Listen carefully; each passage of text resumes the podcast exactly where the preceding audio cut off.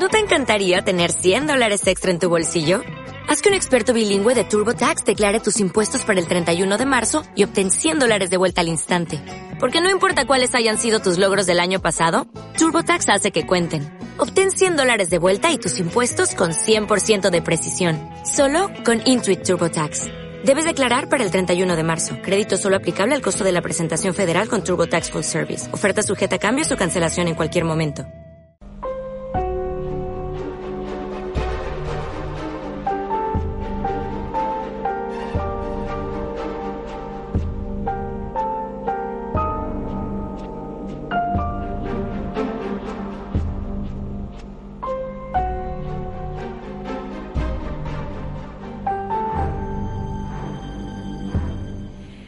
Quizá recordáis que hace unas semanas nos hacíamos eco de la donación por valor de 25.000 euros con la que el Instituto Biocruces va a impulsar la investigación sobre la etiopatogenia y genética de los trastornos digestivos en niños y niñas. 25.000 euros reunidos no sin esfuerzo por la Asociación Garmitza, asociación nacida hace siete años para tratar de dar respuesta al desconocimiento, a la incertidumbre con la que entonces lidiaban las familias de tres niños que no toleraban ningún tipo de alimento. Los menores afectados por este trastorno se han visto condenados durante años a una vida sin comida.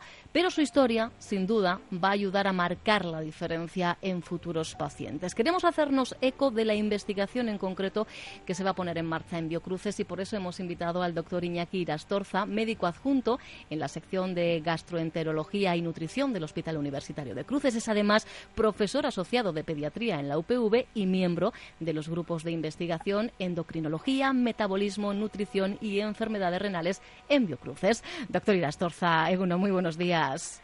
Egunon, Egunon. Bueno, la verdad es que yo creo que basta activar un mínimo de empatía para imaginar lo que para la familia de estos niños ha supuesto enfrentarse a una enfermedad que ni siquiera tenía nombre. Creo que todavía a día de hoy recuerdo que Conchi Pereiro nos decía, bueno, ahí está, ahí parece, pero lo dicho, ha sido la enfermedad sin nombre durante todos estos años. Sí, era una enfermedad que no estaba y sigue sin estar bien definida. Mm. Sabíamos que es una forma de alergia, eh, y entonces le llamábamos alergias alimentarias múltiples no mediadas por IgE. Eh, esto que puede sonar un poquito chino al oyente que sea profano en medicina, la IgE es, eh, es una proteína alérgica que es la típica que tienen positiva pues todos los que les salen ronchas por la piel cuando comen pescado o comen marisco o los, o los niños que cuando empiezan a tomar su primer biberón de leche artificial les salen también ronchas, o muchos pacientes alérgicos a las gramíneas. Esas son alergias mediadas por IgE, que es la proteína alérgica esta. Estos niños tienen otro tipo de alergia que no tiene marcadores de análisis, es decir, no, no hay ningún análisis de sangre que nos diga ni que tienen ese tipo de alergia ni a qué son alérgicos, y además, eh, el, mundo de la alergia es, es, un mundo que podríamos decir que la alergia es una enfermedad nueva del siglo XX. Eh, eh, en los años 20, años 30 había muy poca gente, del siglo pasado había muy, muy poca gente alérgica, poquísima.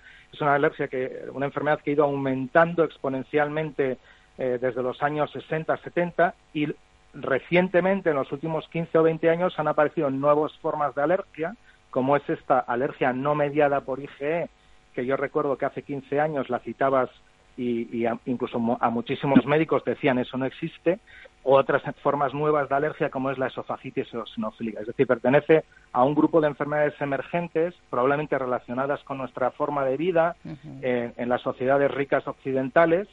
Y entonces, pues bueno, pues es verdad que cuando estos niños eh, empezaron a ser tratados aquí en el Hospital de Cruces hace pues 10, 9, 12 años, pues eh, entraban en un cajón desastre en el cual sabíamos que muchísimos alimentos les sentaban mal, porque sí conocíamos niños que a algunos les sentaba mal la leche, a otro el huevo, a otro el trigo, y que no era mediada por IgE, pero no, no, no teníamos niños que fuesen alérgicos absolutamente a todo y que les teníamos que tener alimentados con un tipo de alimento que se llaman fórmulas elementales, que son una especie de leches con un sabor bastante desagradable eh, y, que, y que no hay ninguna opción más que tomarse ese líquido blanco, eh, que es la fórmula elemental para alimentarse. Algunos de ellos se han alimentado con, con esa alimentación exclusivamente pues hasta los cinco o seis años. Claro, pero es la, única opción de que eh, tuvieran todos los nutrientes necesarios para crecer y desarrollarse, claro, la única garantía. Sí, efectivamente. Y afortunadamente desde hace pues unos tres o cuatro años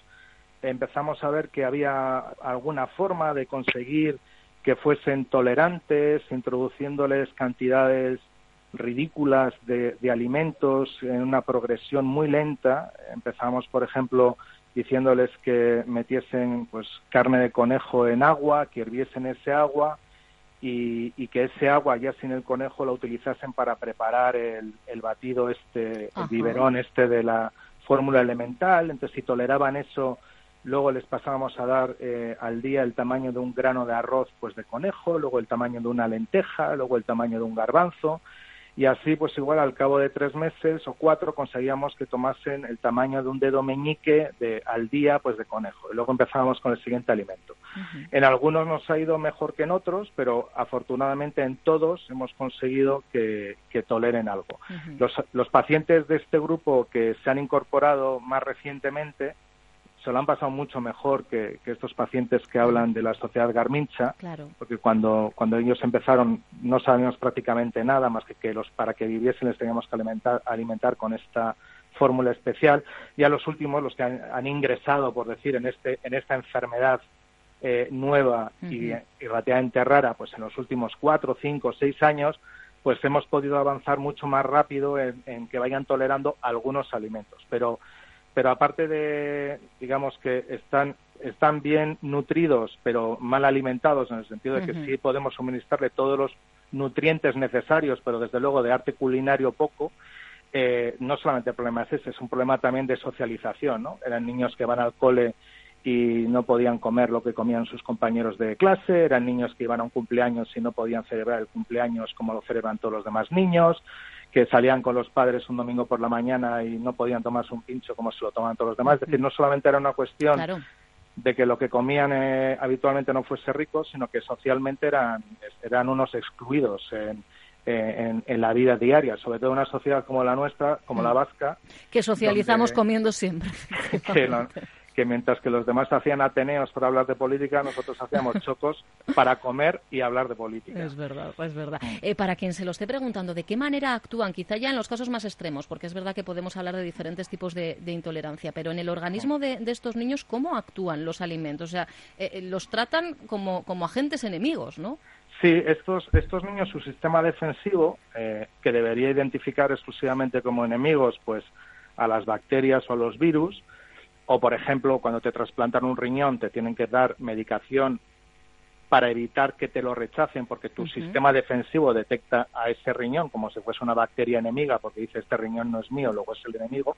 Pues con estos pacientes pasa lo mismo con los alimentos. Su sistema defensivo, sus glóbulos blancos, eh, cuando entraban en contacto con la leche de vaca, con el trigo, con el huevo, con la carne de ternera, con el puerro, con la patata, con la zanahoria, con el plátano, en algunos de ellos con cualquier alimento, en otros con muchos alimentos, pues tenían dolor de tripa, tenían vómitos, eh, tenían diarrea, empezaban a hacer deposiciones con sangre, dejaban de comer, tenían el apetito, se sentían cansadísimos, les dolían los músculos, eh, bueno, se iban poniendo progresivamente mal y no seguían poniéndose mal, eh, pues porque se identificaban y entraban con estas fórmulas elementales que he dicho. Probablemente más de un niño de estos hace teniendo en cuenta que evidentemente existían muchos menos, porque como he dicho, las alergias han ido aumentando en los últimos años de una manera brutal, exponencial, pero probablemente algún niño de estos en los años 60 o 70 o 50 o incluso 80 pues simplemente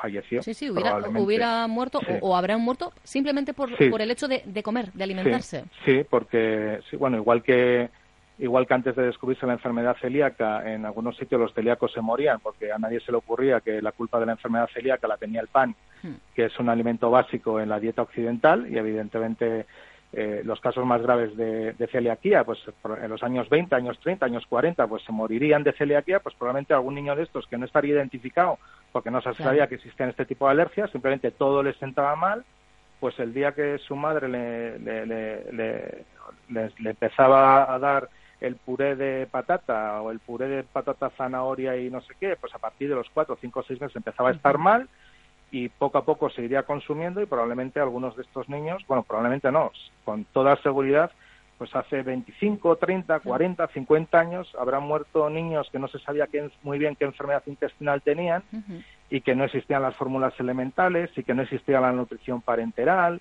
eh, es la alimentación en vena, pues probablemente pues eh, algunos de estos niños pues pues fallecerían.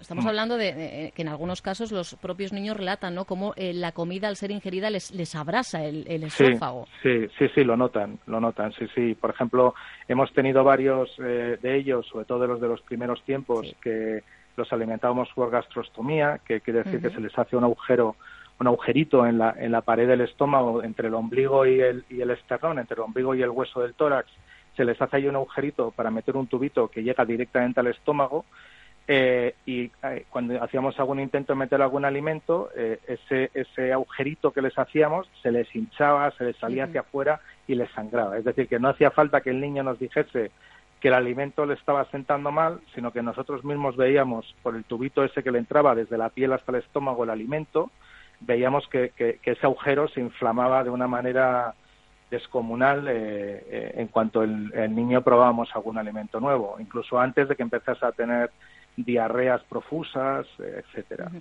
Eh, es entendible que conseguir que, se abran vías de investigación haya sido desde el primer momento el principal reto al que se enfrentaba la asociación Garmicha. Quieren, evidentemente, por un lado, eh, dar con las causas de la dolencia y después poner un tratamiento más allá de este batido que, del que estamos hablando.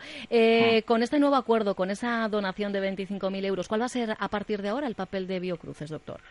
Pues eh, nuestra intención es, nosotros tenemos ya abierta una línea de investigación en enfermedad celíaca y no es, no es la misma enfermedad, pero sí podemos decir que son, son de la misma familia porque son enfermedades en las cuales alimentos sientan mal porque tu sistema defensivo, tus glóbulos blancos los identifican como enemigos.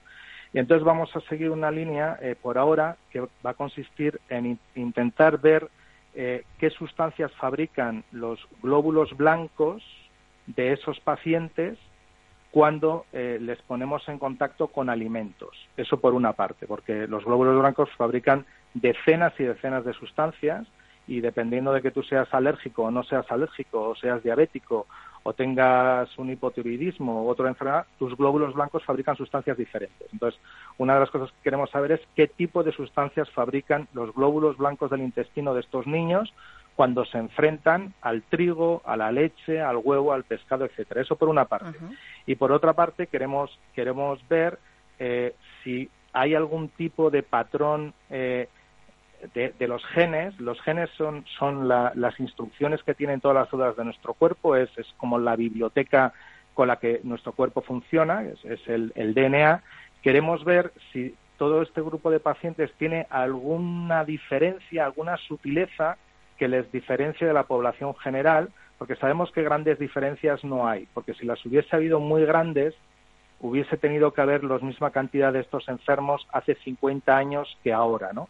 Porque si, si es una mutación genética importante, hubiese, hubiese, se hubiese visto eh, igual el año 1930, 70 que ahora. Como ahora hay más, sabemos que tiene que ser alguna sutileza que hace que con las condiciones medioambientales se exprese más. Bueno, pues queremos, queremos ver eso. Esto a veces es difícil de expresar en terminología no, no científica, pero queremos ver cosas como, como la, lo que se llama la, epigenética, que son las modificaciones que se producen en la expresión de estas instrucciones del cuerpo, en la, expresión de, de, los genes, y queremos ver si hay alguna diferencia que haga no que el gen funcione mal, sino que el gen en unas situaciones concretas eh, de, entorno en el que vivimos, eh, un gen que hasta que hace 50 años se comportaba exactamente igual que el gen de otra persona, esa pequeña diferencia, diferencia que hay entre los dos genes hace que en el contexto actual ese gen provoque esta enfermedad y que no lo provocase en el contexto de hace eh, pues 50 o 100 años. ¿no? Ah. Queremos mirar un poquito eso, la expresión de los genes